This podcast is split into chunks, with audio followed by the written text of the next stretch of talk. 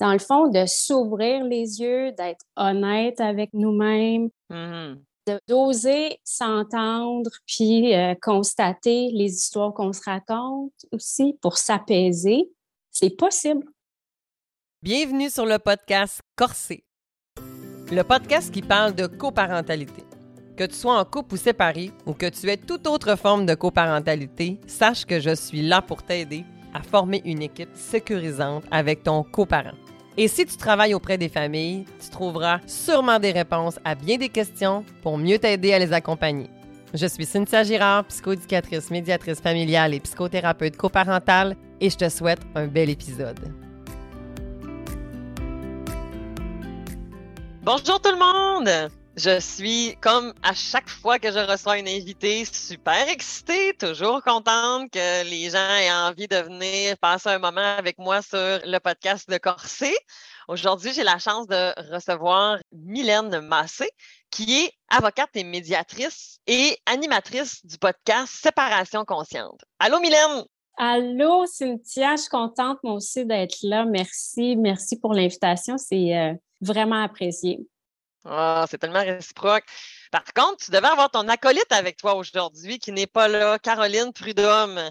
Oui, malheureusement, elle ne pouvait pas être là aujourd'hui. Caroline, c'est euh, celle qui est, notre pilier technique, surtout euh, pour, euh, ben, entre autres, mais qui est également coach en séparation consciente, en relation consciente. En fait, elle a plusieurs expertises et puis là, elle avait un engagement. Donc, euh, elle pourra peut-être une prochaine fois se joindre à nous. Ben oui, voilà, exactement. Mais là, je vais être la fière représentante euh, de séparation consciente aujourd'hui. Exactement. Mais écoute, avant de rentrer dans notre vif du sujet, parce qu'on va se parler de séparation aujourd'hui, on va se parler de, de clés et de conseils sur les pièges à éviter, euh, les clés à favoriser pour réussir à vivre une séparation sans grande douleur et déchirure. Oui. Parce que c'est-tu possible de faire ça, Mylène? Vraiment tout à fait d'accord avec ce que tu dis. Dans le fond, c'est très beau de te l'entendre dire parce que vraiment l'idée préconçue d'une séparation. Hein, ce qui nous vient en tête en premier, c'est souvent les images que nous projette aussi euh, la fiction et les films. C'est la déchirure, comme tu dis, c'est la grande douleur, l'intensité, le fait aussi que ça nous habite éternellement, quasiment, puis ça va être finalement un traumatisme, alors que, ça n'a pas besoin d'être ça. On peut apprendre à le vivre dans un slow pace, peut-être que je peux me permettre de dire, de le faire en toute conscience. Puis pas pour rien, séparation consciente. Dans le fond, de mmh. s'ouvrir les yeux, d'être honnête avec nous-mêmes, d'oser s'entendre, puis euh, constater les histoires qu'on se raconte aussi pour s'apaiser, c'est possible. Oh mon Dieu, j'ai hâte, j'ai déjà hâte de comme continuer à avoir. J'ai hâte d'avoir cette discussion-là. C'est donc bien le fun. Mais avant de rentrer dans notre sujet qui nous passionne tous les deux, parce qu'on est médiatrices toutes les deux aussi, en fait. Euh, oui. Peux-tu nous parler un peu de toi? C'est qui Mylène? Séparation consciente? Qu'est-ce que j'ai goût de dire une expression québécoise. Qu'est-ce que ça mange en hiver, cette affaire-là? ben, je vais essayer de répondre à toutes ces questions-là, mais brièvement, dans le fond, moi, je suis avocate depuis une vingtaine d'années. J'ai rapidement compris que ce qui m'anime le plus, que j'aime le plus de ma pratique, c'est la connexion avec les autres. La connexion avec le client, la connexion avec les collaborateurs, connexion vraiment comme ce genre de partage-là, c'est ce qui donne du sens dans le fond, dans ce que je fais. Donc, j'ai évolué dans ma pratique vers la médiation parce que je trouvais que c'est finalement ce qui alliait et ma volonté, tu sais, c'est ce que ça me tentait de faire. J'ai aussi fait tout mon bac en psychologie avant le droit. Fait que, je trouvais que ça ah ralliait très bien. Oui, ça ralliait très bien les deux. Donc, j'ai vraiment trouvé une vocation, comme une passion, comme une profession. Là, Dans le fond, c'est quelque chose que je fais avec euh, beaucoup, beaucoup, beaucoup de cœur. Je trouve ça important dans ce qu'on fait aussi. Donc, c'est sûr que ma pratique du droit est un peu différente. Mon approche est un peu différente, D'où le Mmh. fait que j'ai rencontré Caroline Prudhomme, qui est coach en relation consciente, en empuissancement, redonner le pouvoir à la personne, reprendre son pouvoir. Je trouvais ça super intéressant parce que dans une pratique du droit ou quand on veut aider, on est plus dans une relation d'aide comme moi je le souhaite, ben, ou comme moi je le pratique peut-être plutôt, ben, c'est sûr que tout ce qui a trait à la prise en charge de se réapproprier soi-même, se responsabiliser par rapport à ce qu'on ressent, ce qu'on vit, ce qu'on pense, notre comportement, ben ça allait de soi que Caroline et moi, on allait s'allier pour ça, pour construire, pour bâtir, mettre en place séparation consciente qui est, dans le fond, oui, c'est un espace où les gens peuvent, euh, peuvent nous solliciter ou pour des, du coaching en relation consciente ou encore de la médiation ou peut-être même de la consultation ou du coaching juridique. Là. Mais c'est surtout une philosophie, c'est surtout une façon de voir les choses euh, qui résume, ben, qui reprend un peu ce que, je viens de dire là, où dans le fond, oui, c'est pas facile de passer à travers une séparation, mais ça peut se faire sans trop de heurts, sans trop de douleur. Ça peut aussi se voir comme étant la meilleure et puissante opportunité d'évoluer, de se rendre ailleurs. Mais non, exactement, c'est une étape, c'est pas obligé. J'adore quand tu disais que ça n'a pas besoin d'être un traumatisme. Ça se mmh. peut qu'il y ait des épisodes ça se peut qu'il y ait des moments, tu sais, ça reste que la séparation, c'est une crise. Mais dans toute crise, quand on se relève, on peut être résilient puis on peut apprendre. Tu sais, c'est un peu comme ça dans tout ce qu'on a vu, mettons, dans l'humanité, si on veut, tu sais, par exemple, la COVID. Par exemple, euh, tu sais, d'autres types de maladies ou d'autres situations, des fois, qui arrivent. La maladie, combien de personnes, des fois, qui vont dire Hey, depuis que j'ai eu ma dépression, je ne suis plus la même. Tu sais, mmh. c'est un épisode que tu ne veux pas vivre à la base, mais une fois que tu l'as traversé, ouais il y a comme un champ des possibilités qui s'installe, puis tu peux comme avoir un nouveau souffle, une nouvelle définition. J'adore. C'est vrai qu'on peut le voir comme une opportunité. Et si on le voyait comme une opportunité, je suis pas en train de banaliser, par exemple, ce que tu as vécu. Je suis pas en train de minimiser la douleur que tu as. Mais quand tu dis tantôt que ce qu'on se raconte comme histoire, ça nous amène à ruminer des fois. Puis quand je rumine, ben, j'ai la tête dans le foin, là. J'ai pas la tête devant les options de chemin à prendre.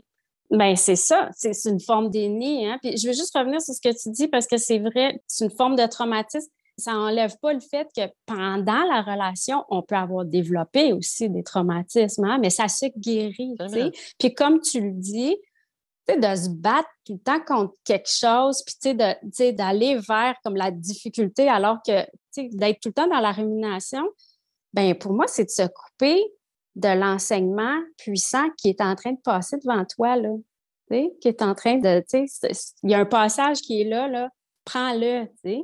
Mmh. Puis de se couper complètement, puis de s'enfermer un peu dans ce qu'on se raconte, dans nos justifications. Ah, je fais ça à cause de ça, à cause de ça ça fait qu'on est plus dans le déni.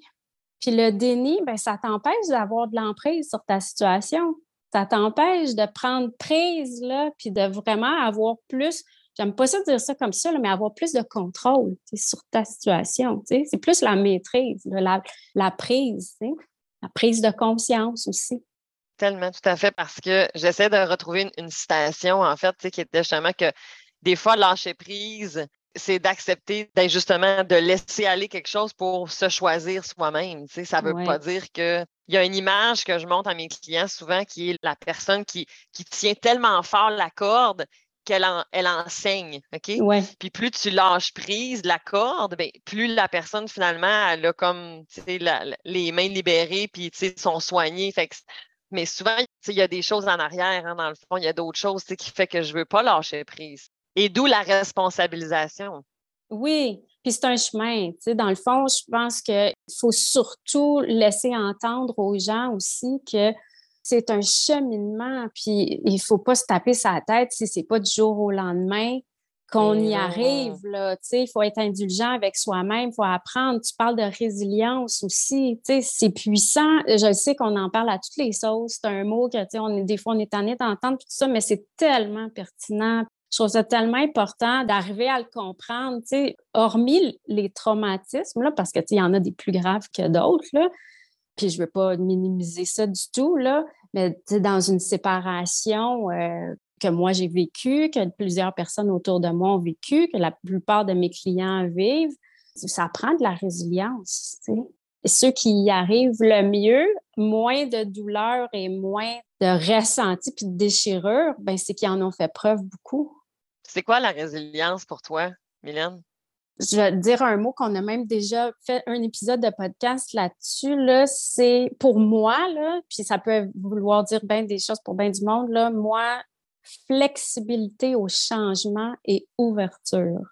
Mmh. La résilience, c'est de savoir que les choses peuvent changer du jour au lendemain ou, encore, pas, souvent on le sait, on le vit, mais de pouvoir devenir confortable dans l'inconfort que ça peut avoir. Tu parce que c'est super inconfortable. On n'aime pas ça, personne. Je pense que l'être humain n'est pas ajusté là, pour euh, avoir des changements à tout bout de champ. On aime bien notre sécurité, on aime. Ben non, on est confortable dans la routine. ben oui, c'est ça. Ben, c'est pas pour rien qu'on parle souvent, on entend souvent parler de zone de confort, tout ça. Regarde, quand on reste dans notre zone de confort, c'est qu'il n'y a pas énormément de changements. On n'est pas en train de sortir de la boîte constamment. Mais la flexibilité au changement, selon moi, c'est quand il faut que tu sortes de la boîte parce que tu n'as pas le choix, parce qu'il y a un événement qui t'arrive, puis il faut que tu y réagisses ou tu y répondes, ben c'est le choix que tu vas faire pour y répondre. Puis encore là, je reviens sur ce que je disais tantôt. C'est vrai que c'est pas facile, puis c'est pas du jour au lendemain qu'on fait ça, mais c'est, des petites choses, jour après jour, tu sais, la responsabilisation, l'ouverture, tu sais l'ajustement qu'on va faire au fur et à mesure qui va faire que ça va devenir plus facile ou du moins, ça va être moins traumatisant à chaque fois. Ou ça va moins faire en sorte qu'on va le recevoir là, comme une brique puis un fanal à chaque fois. Là, je pense à ma fille qui est dans l'adolescence, petite, euh, petite parenthèse. On sait bien que les adolescents, il y, a, bon, il y a une maturité à acquérir. Il y en a qui le sont plus que d'autres. Moi, ma fille ressent fortement les émotions. Mais quand je la vois arriver, là, quand il arrive quelque chose, là, oh mon Dieu, qui a réagi, ça, pour elle, ça va être un apprentissage, là, justement, à, voir quelle réaction qu'elle a, puis est-ce qu'elle a besoin d'aller jusque-là. Mm-hmm. Oui, parce que ça consomme de l'énergie là, quand tu réagis. C'est ça. Des fois, il y en a qui vont, après ça, de dire ben là, je suis tellement fatiguée, je suis tellement au bout du rouleau, mais est-ce que tu as réalisé à quel point tu consommes de l'énergie à l'haïr ton ex?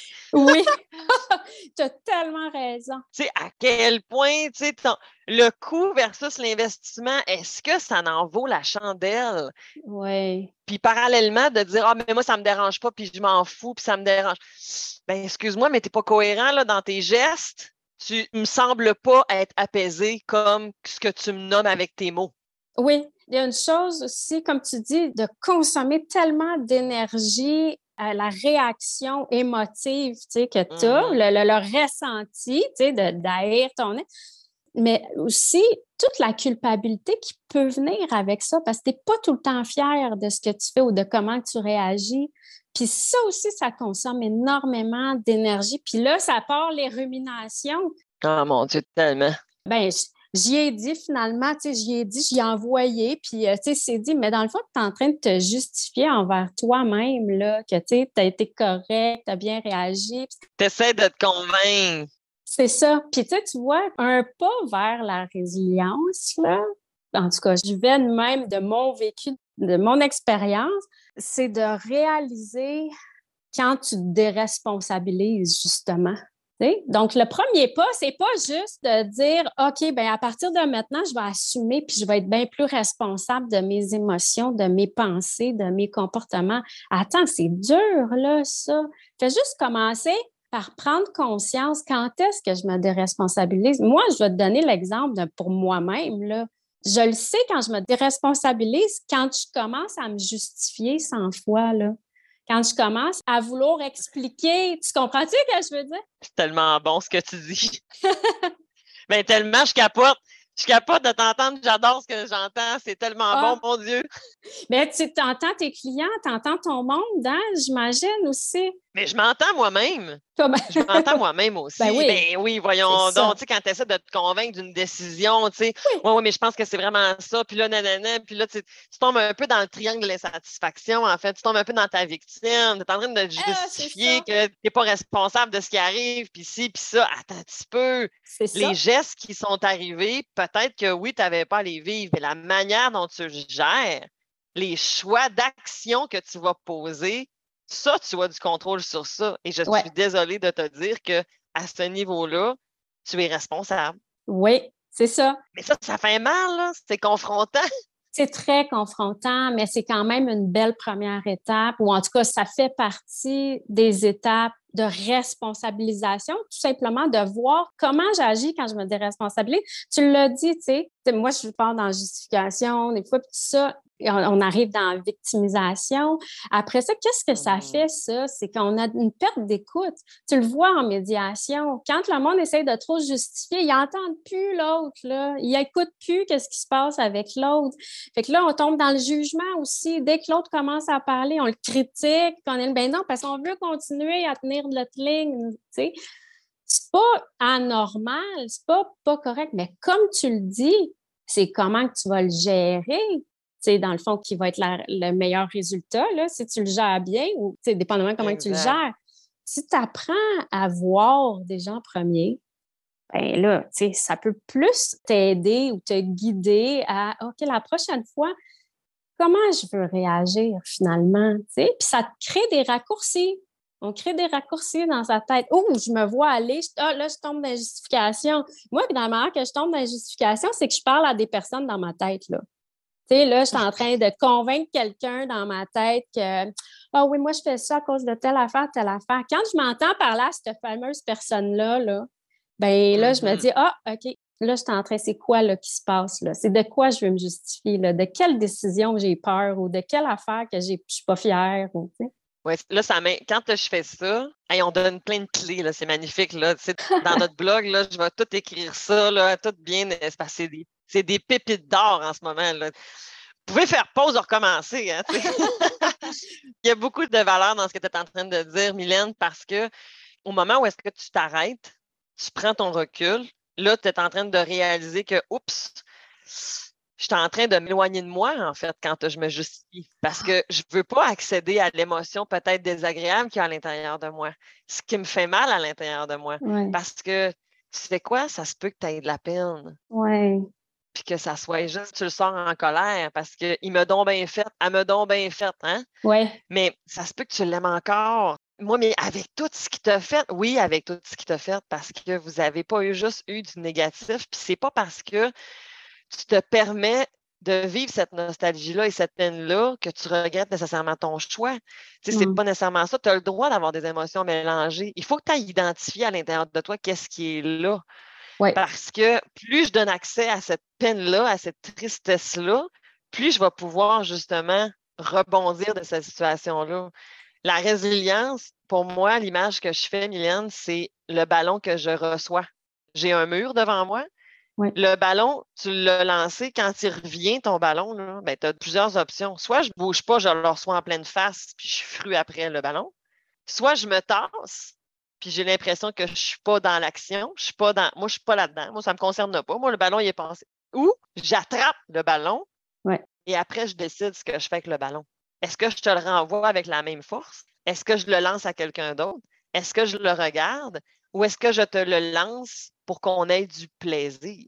Oui, ah, j'aime ça, comment tu l'amènes. J'aime ça, les images que tu donnes euh, depuis tantôt on voit comme les techniques d'impact aussi, j'aime vraiment ça. Euh. Dans le fond, tu parles de comment on a le contrôle sur, on, peut l'avoir, ce contrôle-là. On peut décider de le recevoir, puis de le lancer, de faire qu'est-ce qu'on fait avec. C'est exactement ce qu'on souhaite, mais en tout cas, dans le fond, dans une médiation, c'est ce qu'on souhaite, là, de responsabiliser la personne ou de tout simplement y faire voir, parce que je ne suis pas en train de dire que le monde, ils ne le savent pas puis qu'ils ne sont pas capables de ça par, par eux-mêmes ou euh, qu'ils n'y arrivent pas.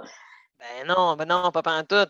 Non, puis c'est une danse, parce que le contrôle, je trouve, ça a des fois la connotation négative que ça devient comme rigide. Tu sais, tantôt, tu disais, là, je, garde ma ligne, c'est ma position. Non, non, non. Dans la résilience, dans la relation que tu as avec l'autre, c'est que ce que je contrôle, c'est ce que je dis, ce que je pense, c'est ce que je vais faire, mais en considérant l'autre aussi. Puis justement, on se le lance le ballon ensemble. Pour avoir du plaisir, il faut qu'on s'ajuste. Un peu comme quand tu apprends à ton tout petit à jouer justement avec un ballon, il va te lancer tout croche. Au début, tu vas lui dire Attends un petit peu, ajuste-toi, place-toi comme ça, regarde-moi. Tu vas, on va s'aider pour qu'éventuellement on aille du plaisir. Mais pour y arriver, on doit apprendre la technique, on doit apprendre des stratégies pour pouvoir y avoir plan de médiation. C'est un peu ça que vous faites. Oui, puis j'entends là, dans ce que tu dis aussi, là, il y a un mot qui vient de popper, là, puis c'est comme de l'acceptation. Tu sais, l'enfant, il accepte de se faire coacher, il accepte, tu sais, accepter ce qui est là, là. Ça veut pas dire d'aimer ça, tu sais, il n'aime pas ça recevoir le ballon d'en face, là, une fois de temps en temps. Mais dans le fond, plus il va accepter de se faire coacher, puis ça, plus il va l'essayer, puis ça, ben, dans le fond, tu deviens beaucoup plus en maîtrise, tu sais. Puis en plus, ben là, plus tu le fais, ben plus tu vois toutes les possibilités qui s'ouvrent devant toi. Tu sais, c'est ça l'acceptation aussi. C'est de voir, voici comme tout ce que je peux faire, toutes mes réactions ou les réponses à ça qui s'ouvrent devant moi, là, tu sais. Plus que de rentrer dans le tas, puis comme tu dis, tenir ta ligne, puis euh, tu sais, de ne pas déroger à ça. J'adore quand tu dis justement d'accepter. C'est vrai que comme de recevoir un ballon, tu je veux pas en recevoir tout le temps. C'est ça, c'est clair. Puis c'est pas ça qu'on veut non plus. Mais après ça, par exemple, effectivement, c'était pas acceptable, j'en conviens, mais après ça, plus toi, tu vas pas regarrocher le ballon, plus tu vas t'ajuster, être dans le respect mutuel, exactement comme toi, tu voudrais qu'il te l'aille lancer le ballon, bien, plus tu vas faire du modeling, plus tu vas créer une relation réciproque qui est respectueuse, puis plus éventuellement, peut-être, peut-être, parce que peut-être que non, puis là, je vais devoir composer avec ça, mais, mais peut-être que l'autre va venir me rejoindre éventuellement, tu sais. Mon enfant, si je reprends l'exemple avec l'enfant, si je lui apprends en lui tapant dessus, en lui criant après, en lui disant que c'est un imbécile parce qu'il n'est pas capable de tenir un ballon, il ne voudra plus jouer au ballon. Il va s'en aller. Oui. C'est sûr. Ou il va devenir lui-même agressif. Alors que si je suis patient, si je l'accompagne, si je suis là, c'est pas ton rôle conjoint de soigner la peine de l'autre, mais je peux être quand même dans cette relation réciproque basée sur les valeurs que moi j'ai envie que l'autre m'adresse. J'entends trop souvent, je ne sais pas toi de ton côté, mais je vais le faire quand elle va le faire. Ouais. Quand il va comprendre ça, ben moi aussi je vais le faire moi, j'entends, je sens beaucoup d'immaturité là-dedans parce que, c'est la question. Puis on l'a souvent entendu. Dans le fond, tout est une question d'attitude. On entend ça souvent. Mm-hmm. Mais dans le fond, là, appliquons-le vraiment. Tu sais, si ton attitude n'en est pas une d'immaturité émotionnelle en disant, ben là, c'est du donnant-donnant, quand elle va être rendue là, moi y aller, ben plutôt que d'aller vers ça, pourquoi ne pas dire, ben moi, je vais commencer à le faire, puis l'autre va suivre? Exact. Puis c'est souvent ce qui arrive, là. Puis tu sais, tu donnes l'exemple des, enfants. Tu sais, c'est la même chose à la garderie ou à l'école. Il s'agit que le professeur dise à un, ben fais telle affaire. Bien, finalement, ça entraîne le groupe généralement, bien, souvent, tu sais, ce qu'on peut voir. Ben oui, exactement. Et on est toujours le premier domino du reste de sa vie. Bon, c'est tellement bien. C'est ça la somme de toutes nos décisions. exact, tellement. Mylène, toi, ton histoire, tu nous parles un peu de, tu nous donnes un petit peu de bride par rapport à ton histoire. Est-ce que tu aimerais nous partager justement un peu comme comment toi, tu as traversé cette étape-là de ta vie? Mmh. ça fait plusieurs années. Donc, euh, j'ai retenu ce que je voulais bien retenir de tout ça.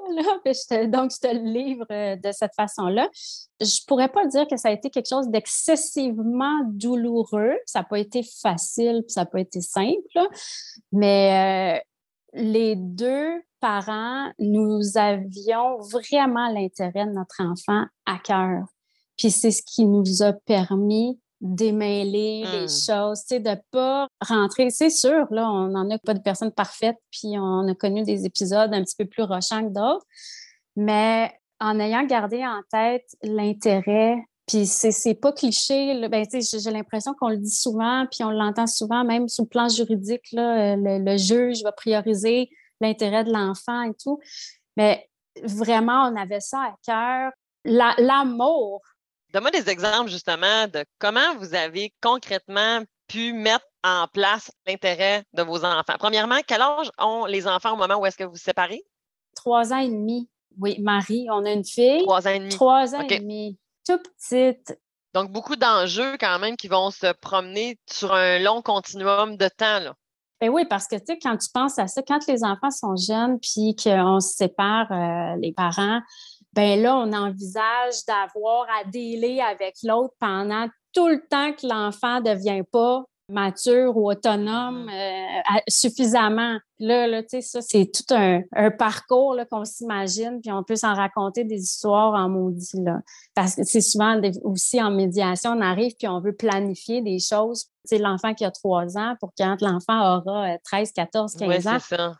Sur 10 ans, c'est dur de se faire une entente sur 10 ans. Écoute, euh, c'est pas. Euh, ben, on ne sait pas ce qui va arriver. Puis bon, mais peu importe, là, tu me posais la question tu vois, j'essaye de dévier, là, je parle pas personnel trop.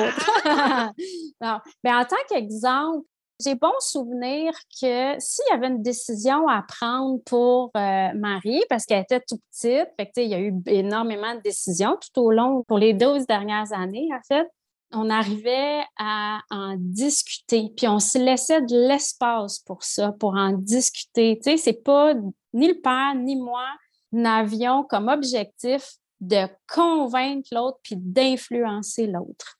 Parce que c'est un dialogue qu'on a tenu et qu'on continue à tenir. C'est pas une conversation. Ben, en tout cas, je, fais la distinction pour ce que moi j'entends par conversation versus un, dialogue. Dans conversation, tu veux convaincre l'autre, tu veux lui donner ton idée, puis qu'il adhère à ton idée, puis dans le fond, l'influencer à ce que ça aille dans ta direction.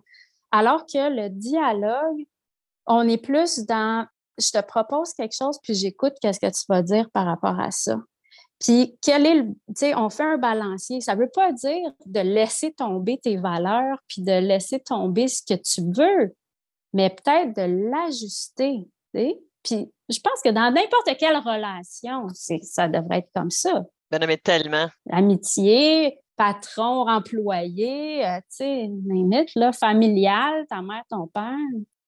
Absolument, tellement. Puis quand tu parles justement d'espace, est-ce que justement c'est là où est-ce que on n'est pas à la va-vite à prendre une décision avec une pression ou est-ce qu'on doit produire une réponse rapidement? Et que plutôt en se donnant de l'espace, c'est que justement, on se permet d'explorer plusieurs options.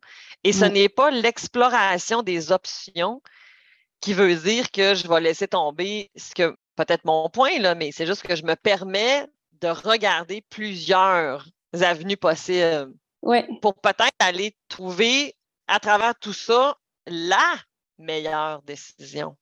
Oui, ben, puis la meilleure décision, c'est ça, ça ne sera peut-être pas complètement tout comme tu l'avais envisagé et tout ça. Voilà. Mais ça va être ce qui va peut-être faire l'affaire du plus grand nombre. Donc, le père, la mère ou les deux parents, les enfants, c'est tout ça à considérer. Puis aussi, parce que tu me fais cheminer là, sur ce que tu dis, quand on donne l'espace à l'autre, c'est qu'on est aussi en train de considérer comment nous, on est, mais comment l'autre est également. Parce que moi, tu vois, avec la relation euh, avec le père de ma fille, je le sais que justement, il va peut-être prendre une décision vite, mais ça va être le genre de personne qui va avoir besoin d'y penser un petit peu plus. Fait que je ne peux pas prendre son oui ou son non tout de suite pour acquis. Fait que je l'ai compris. Tu sais, au début, tu te ben là, tu m'avais dit oui, puis tu te fâches, puis tout ça. Mais attends, c'est une personne qui a besoin comme de vivre un peu l'expérience, qui a besoin comme de se faire à l'idée. Puis là, tu sais, je suis pas en train de dire qu'à chaque fois, il faut se mettre dans les souliers de l'autre puis marcher, euh, tu sais, 92 km, là. Mais juste d'avoir un feeling on est souvent, sais, en tant que parent, là, on a vécu avec l'autre parent ou en tout cas, on a eu euh, une relation avec l'autre parent. On sait un peu à quoi s'attendre quand même. Là. Oui, exactement.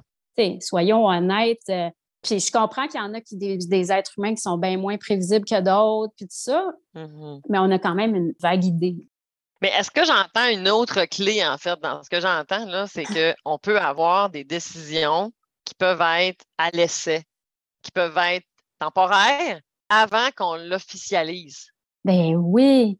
Puis ça, ça ne veut pas dire que ça va changer comme tu changes de bobette, là. C'est ça. Pas ça, parce que si tu veux faire ça, là, tu es en train de brimer la stabilité de ton enfant. Mais essayer quelque chose pendant un certain nombre de temps pour voir comment on vit ça, c'est pas de l'instabilité, ça, là. Non, je suis vraiment là, tout à fait en accord avec ce que tu dis.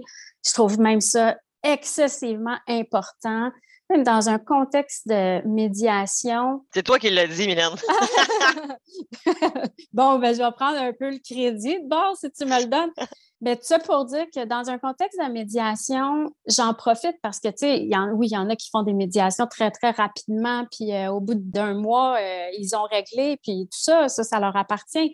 On va-tu rentrer dans notre cinq heures? Oui, ouais, c'est ça. tout ça pour dire que, dans le fond, si euh, les gens ont tendance à prendre plus le temps, bien, je, les encourage à faire des essais dans cette période-là. La, première année de transition, plus je dis une année, mais pour certaines personnes, c'est un six mois, pour d'autres personnes, c'est quatre ans, toute cette transition-là, faites-en des essais. Ça ne veut pas dire que vous êtes des mauvais parents ou des personnes instables, comme tu dis. Ça veut juste dire que vous voulez trouver le point de confort le plus adéquat pour tout le monde. sais. Puis, c'est pas, pas confortable à 100% quand il faut que tu fasses avec deux vies, deux nouvelles vies, euh, deux domiciles et tout ça. Mais ça peut, on peut y arriver. Ça fait partie de l'étape du deuil qui est la réorganisation. Oui, puis faire des choix. Exact, tellement. Quand je me réorganise, il faut que j'évalue différentes affaires. Mais parfois, quand je me sépare, je suis tellement blessée que j'essaie de me réorganiser alors que je ne suis pas rendue là. Prendre le temps, tu le dis, c'est ça, c'est ça que j'entends. Puis effectivement, prendre du temps pour se réorganiser. Mm-hmm. Puis la réorganisation, ça peut être très difficile, ça peut nécessiter énormément d'efforts. Il faut se l'accorder. Il ne faut pas non plus se taper sa tête. Là. Il y a beaucoup, beaucoup de gens qui se disent, puis avec raison, là, on se dit, on va régler ça vite, comme ça, on va pouvoir passer à d'autres choses. Mais oui, il y a du vrai là-dedans, c'est vrai. On ne veut pas rester pendant deux ans dans l'inconfort puis dans l'ambivalence puis on veut passer à autre chose, mais je pense que dans le fond, le fait de prendre le temps de le faire de façon responsable, réfléchie, mature, euh, à son rythme, euh, à son image, ben, ça va faire en sorte que de, la réhabilitation, elle va venir. Ah, c'est tellement beau ce que tu dis. C'est, la réhabilitation va se faire mieux. Exactement. Parce que tu vas trop vite, je suis obligée de te dire que ça se peut que tu sois en train de vouloir éviter encore là des émotions désagréables. Ah, vite, passons à un autre appel. Oui, je comprends, puis je suis d'accord, puis c'est vrai, mais. Mais ça va te rattraper. Ça va venir te reprendre dans le détour, malheureusement, parce que c'est des choses que tu n'auras pas adressées. Puis là, je ne veux pas rentrer dans l'ésotérie puis dans la psychologie profonde. Là. C'est vraiment plus le fait que si tu fuis constamment une peine, si tu fuis constamment une colère énorme, que tu ne l'adresses jamais, elle va quand même rester là. Puis cette énergie-là, ben, elle va devoir sortir à un moment donné, puis ça va sortir peut-être de façon que tu ne voudras jamais. Puis, tu sais, mm-hmm. euh, là, je parle de colère, mais tu sais, souvent, la pire colère, c'est la colère qu'on a contre nous, parce qu'on ne peut pas dire que c'est la faute à quelqu'un d'autre, tu sais. Ah ouais, tellement, tellement. Puis puis il n'y a rien d'ésotérique dans ce que tu dis parce qu'on peut accrocher ça avec juste notre cerveau, en fait. Notre cerveau, je suis envahi émotionnellement. Mon cerveau droit qui s'occupe de tout ce qui est des émotions, c'est lui qui devient envahi, puis mon cerveau gauche, ou peut-être je les ai pas mélangés, là, je m'excuse, c'est pas grave. Dans le cerveau gauche, ce qui m'amène à être rationnel, oui. ben, c'est pas accessible tant aussi longtemps que je suis engorgée émotionnellement. Fait que si tu te fais accroire que tu es zen, que tu es calme, puis que tu as pensé à autre chose, je suis désolée de te dire que ton cerveau, lui, il sait que c'est pas vrai. c'est ça. Et que ça fait quand je suis engorgée par mon cerveau émotionnel, je prends des décisions basées sur l'impulsivité. Oui, sur la peur. Qui ne sont pas sages, qui ne sont pas éclairés et qui ne sont pas dans le meilleur intérêt de moi-même. Ils sont dans l'intérêt d'apaiser l'émotion qui est là. Ouais. Fait que si j'ai de la colère, ben la colère, elle nous enseigne quoi? La colère, elle nous enseigne qu'on a manqué de respect. Alors, je veux aller rétablir une limite. Mais je suis en train de te parler de la garde ou je suis en train de te parler du partage du patrimoine, euh, je suis en train de te parler du partage des biens. Ça n'a pas rapport avec ta colère. Non. Mais c'est le même tu le process pareil en ce moment. C'est ça. Prends donc le temps de l'haïr un peu, là, puis après ça, tu reviendras, tu sais. Oui. Mais est-ce que tu prends le temps de le dire? Là, c'est moi qui te pose une question, là, tu y vas si, si tu veux, mais prends-tu le temps, justement, de le mentionner? Parce que moi, je trouve ça intriguant. J'ai un volet, mon côté euh, médiatif, il a baigné plus dans le côté légal, juridique, en tant que juriste. Mais Mmh toi, tu sais, Mhm. que tu as toute cette euh, belle expertise-là, tu sais, psychosociale, psychoéducative, est-ce que tu prends la peine de le dire aux clients, regarde, parce que c'est tellement une belle honnêteté. Absolument. Absolument, Mylène. Puis j'aimerais ça, des fois, pouvoir prendre ça. Bien, je le prends un peu, là, mais parfois, c'est que les gens qui viennent consulter un médiateur avocat sont surpris. Dans le fond, ils ont des attentes différentes. Ou à l'inverse, les médiateurs qui sont plus psychosociaux, des fois aussi, ils vont avoir un.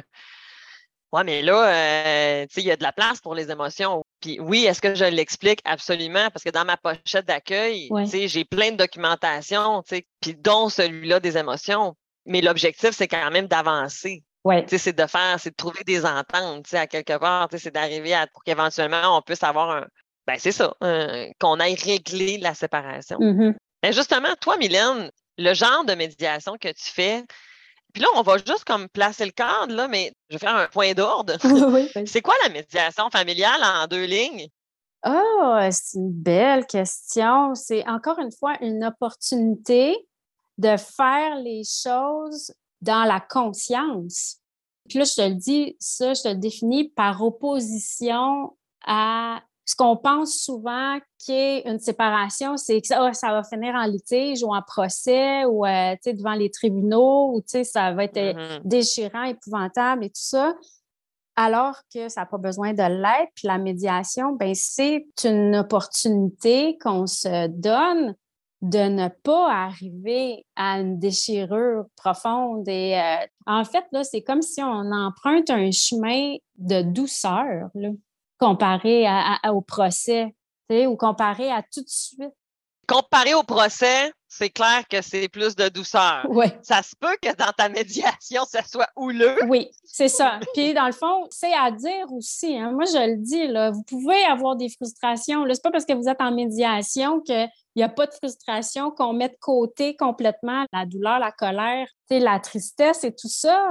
Sais, ça fait partie du tout. C'est juste que c'est un Mhm. espace différent, la médiation, par rapport à, à un procès où en fait, là, je peux répondre à cette question-là, c'est de distinguer entre ce qu'est un litige puis la médiation. Tu sais, le litige, tu es dans stratégie. Tu as ton jeu de cartes, puis là, tu mets une carte à la fois, puis tu n'es pas sûr, tu retiens ton affaire. En médiation, tu n'es pas dans stratégie, tu es dans transparence. Tu essaies d'ouvrir un peu pour laisser la place à plus de possibilités de différentes pistes, de différentes solutions, puis ah, OK, on va choisir ce qu'on pense qui est la mieux pour nous deux. Non, dans un litige, tu laisses quelqu'un d'autre prendre le lead dans ta vie puis décider qu'est-ce qui est bon en essayant de miner en plus la crédibilité de l'autre parent. Puis là, c'est dans des contextes où il y a des enfants, mais c'est la même affaire dans des contextes où il n'y a pas d'enfants, puis que tu aboutis en procès pour un partage de biens et tout ça. Oui, puis après ça, il faut que tu retournes continuer à vivre le quotidien. Ben oui, avec toute cette lourdeur-là, avec tout ce positionnement, tu sais, tu vas te positionner, tu sais. En médiation, les gens arrivent sur leur position, là. Mais dans le fond, le but, c'est de les faire arriver, de les faire ramener à l'intérêt commun.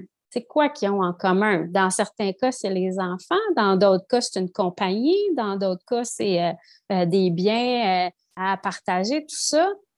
On, est plus... Alors que, tu dans un procès, puis je dis pas que c'est tous les procès puis tous les juges qui sont... Mais tu sais, il y a quand même un ordre des choses à suivre. Il y a des formalités. Tu es quand même pris dans ce cadre-là. là. Alors qu'en médiation, tu as bien plus de liberté, plus de choix. Ben oui, t'es maître. T'es maître. Tu, peux bâtir et pas détruire. Mm-hmm. Tu peux construire. Ben, la médiation familiale a aussi été née pour ça.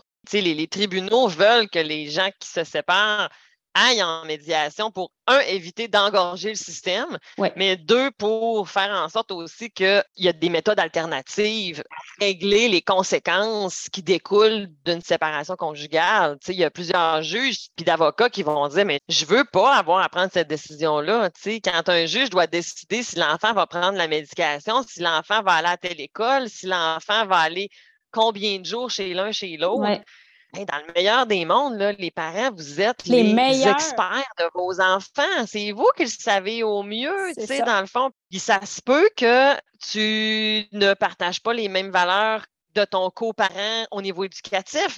Mais il y a quand même eu un moment où est-ce que vous avez eu du bon temps ensemble, puis il y a eu des raisons pour lesquelles vous avez eu des enfants ensemble. Fait que je veux dire, il y, a, du bon, là.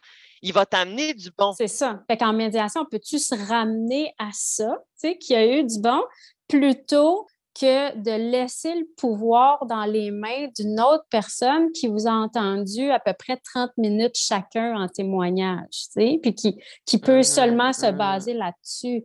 Donc, quand tu me dis c'est quoi la médiation, pour moi, la médiation, c'est l'écoute, c'est informel en plus. Tu n'es pas dans une espèce de régimentation, mmh puis de respect de délai, puis de respect de ci, puis comment transmettre les documents, puis euh, prendre l'autre par surprise. ou Non, tu es dans la transparence, dans le questionnement, dans l'informel, dans la neutralité, l'impartialité du médiateur le médiateur il est plus là pour guider, pour bâtir ou pour recadrer. Euh, tu es dans l'écoute, tu es plus dans la compréhension. Les partenaires sont égaux. Moi, quand je commence à les entendre dire ben madame veut pas, puis monsieur a dit non, non, non, non, vous vous parlez pas de même dans la vraie vie, là. J'espère que vous n'êtes pas dans monsieur, madame, là. On n'est pas dans une salle de cours, justement. Puis... C'est Joseph, puis c'est euh, Pénélope, puis that's it, là. Reviens-nous, là. Ben, c'est ça. Tu sais, ça, c'est plus dans notre rôle de guide, là, euh, dans la médiation, mais c'est de ramener le respect aussi, plus, qu'ils ne vont mm-hmm. pas retrouver dans une salle de cours parce que c'est de l'adversité, c'est de la confrontation. Tu sais, c'est ça, la culture c'est comme ça depuis qu'il y a des avocats. Là.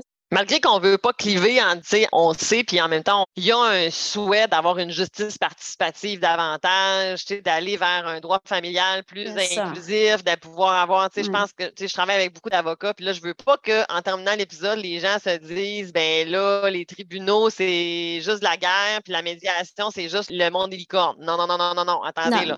Il y a de la difficulté en médiation, puis il y a aussi du monde de licorne dans les tribunaux. Je veux dire, j'en vois tous les jours. Là. Il y a des avocats qui ont vraiment ça à cœur d'éviter le plus possible les tribunaux, là, puis de faire en sorte qu'on peut trouver des ententes ensemble. Tu sais, il y a quand même. Euh, je suis très contente. Puis je pense pas que c'est ton propos, mais je pense que cette nuance-là est quand même importante de l'amener quand même. Je suis contente de l'entendre dire, puis tu as tout à fait raison. Je pense pas qu'il faut généraliser non plus à ce point, puis d'entrer dans justement le positionnement, là, alors que c'est pas ça qu'on fait en médiation, puis c'est pas ça qu'on veut faire. Mais en même temps, il faut quand même comprendre qu'il y, a une différente approche. L'approche est différente à la base. Puis ça peut arriver. Moi, j'ai connu des expériences avec euh, des collègues avocats où c'est plus difficile, mais en même temps, effectivement, il y en a avec qui c'est très simple et très facile et beaucoup plus agréable dans un contexte de litige où on va arriver à amener les clients euh, à une entente.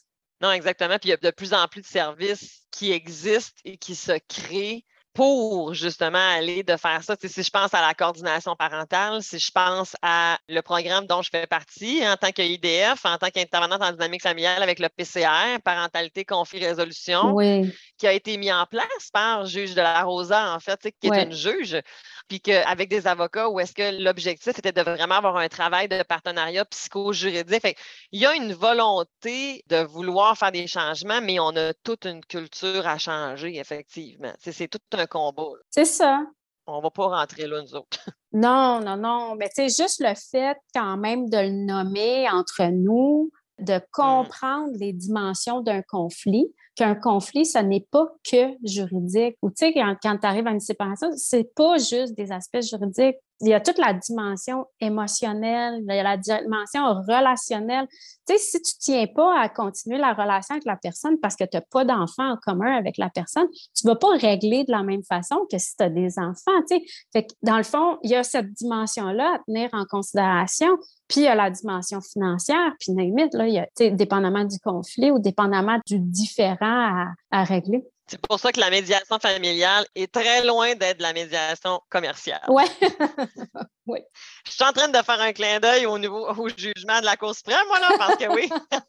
puis là, ça, c'est une autre affaire à expliquer. Non, puis on va pas là, on va pas là. C'est juste un petit clin d'œil. Oui. C'est juste un petit clin d'œil pour euh, les juristes et autres personnes qui travaillent dans le domaine qui peuvent comprendre en indiquant qu'on ne veut pas faire un clivage entre euh, le système judiciaire puis la, voie de la médiation, qui est quand même, qui peut se judiciariser aussi, là, mais dans le fond, c'est important aussi nous, en tant que médiateurs, d'essayer de défaire des idées préconçues aussi, là, de la médiation ou justement du système judiciaire. C'est pas tout mauvais. Non, on n'a pas besoin de s'entendre pour aller en médiation, puis on n'a pas besoin d'être en conflit pour aller en médiation. Les deux peuvent venir. En fait, c'est comme la première porte d'entrée, dans le fond. On essaye, on essaye là avant, puis après ça, on voit.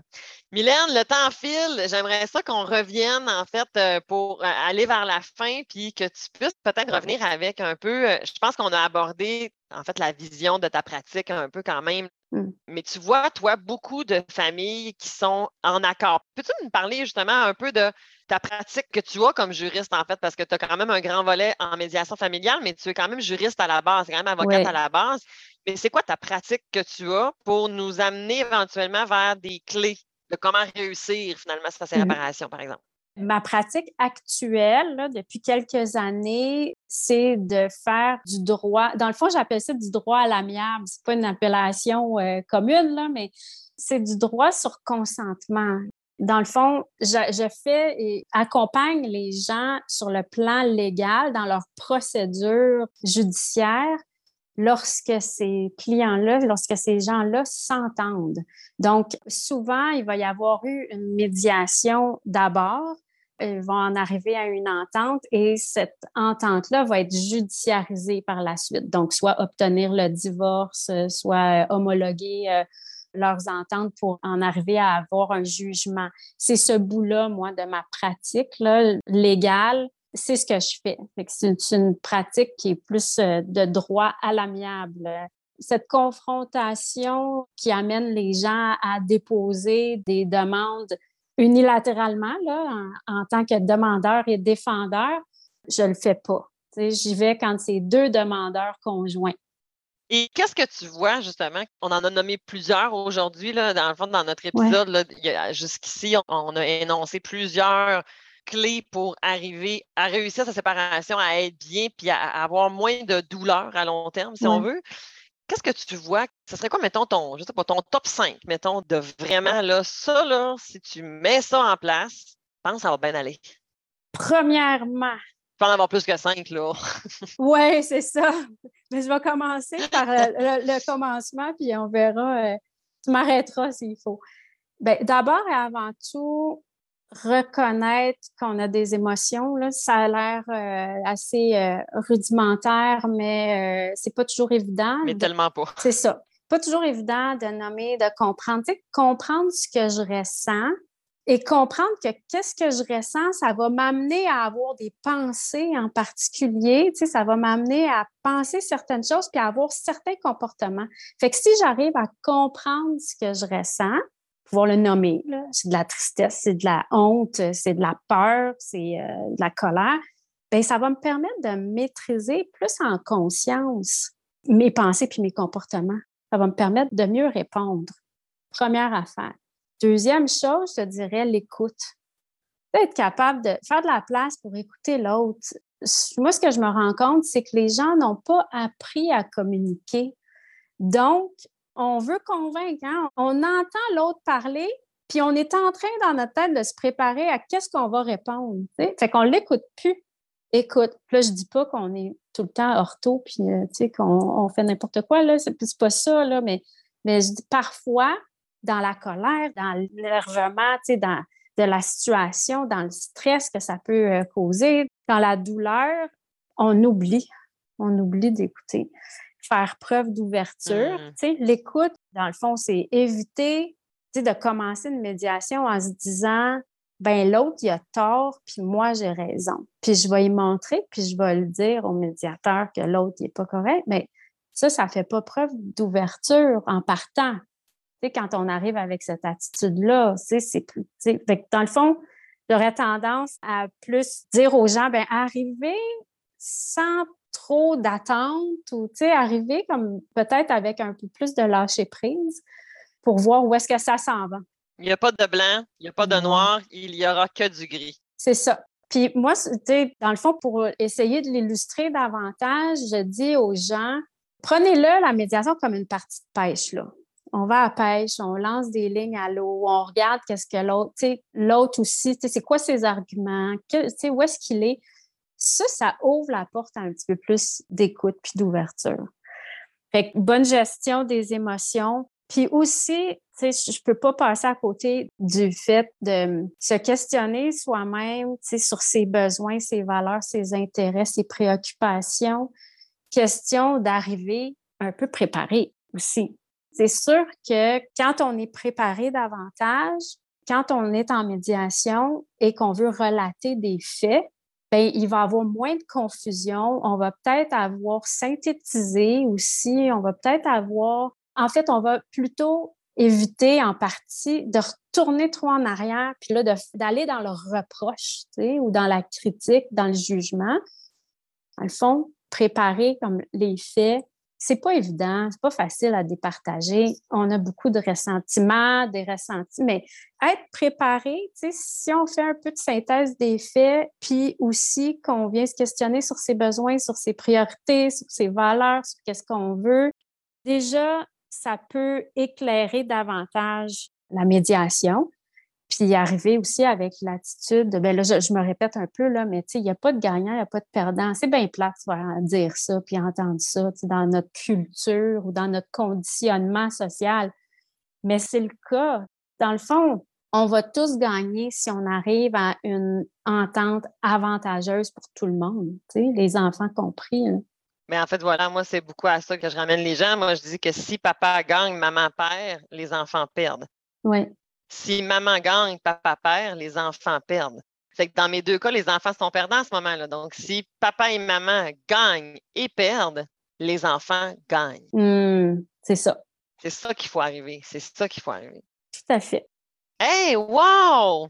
Merci tellement, Mylène. En tout cas, je ne sais pas pour vous, là, je vous invite à nous envoyer vos commentaires, à m'écrire qu'est-ce que ça vous parle. Est-ce que on a-tu été trop confrontant? On vous a-tu dérangé? Ben, j'espère un peu, en fait. Puis avec, comme toujours, tout mon amour et ma bienveillance, parce que c'est avec un peu de malaise qu'on peut changer des choses. Hum, Je reviens à juste ce que tu as dit au début de notre épisode. Quand je reste dans ma zone de confort, je stagne.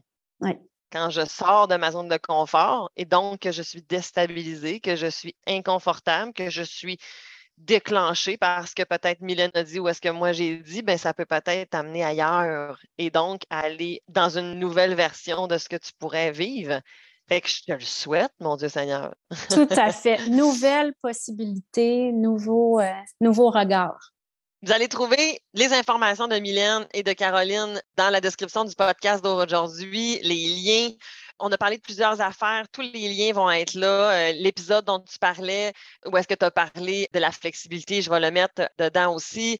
Alors, si ça l'a collé avec Mylène, puis que vous êtes en processus de séparation, bien, je vous invite à vous diriger vers Mylène pour pouvoir aller chercher de l'aide, être accompagné au niveau de la médiation. Si vous avez besoin d'être accompagné au niveau personnel aussi avec Caroline. Donc, c'était vraiment, vraiment un bel échange. Je suis vraiment, vraiment honorée. Je te remercie encore beaucoup, Mylène, du temps que tu as pris pour venir jaser sur Corsé. Merci à toi. C'est bien apprécié encore une fois. Bye! Bye. Wow, quel épisode de feu on a eu, tu ne trouves pas? En tout cas, moi, je suis vraiment reconnaissante de mon invité pour aujourd'hui. Tu pourras trouver tous les liens dont on a parlé aujourd'hui dans le descriptif. Alors rends-toi et dis-moi ce que tu as aimé sur mes réseaux sociaux. Cynthia Girard, PsyMed. Si tu aimerais en savoir un peu plus sur moi, je t'invite à te rendre sur mon site web girardcynthia.com. Tu pourras y retrouver tous mes outils gratuits, mes services, mes accompagnements, les conférences, les webinaires, les formations, bref, que du plaisir. tu y trouveras le lien dans la description de l'épisode d'aujourd'hui. On se voit la semaine prochaine. Bye bye!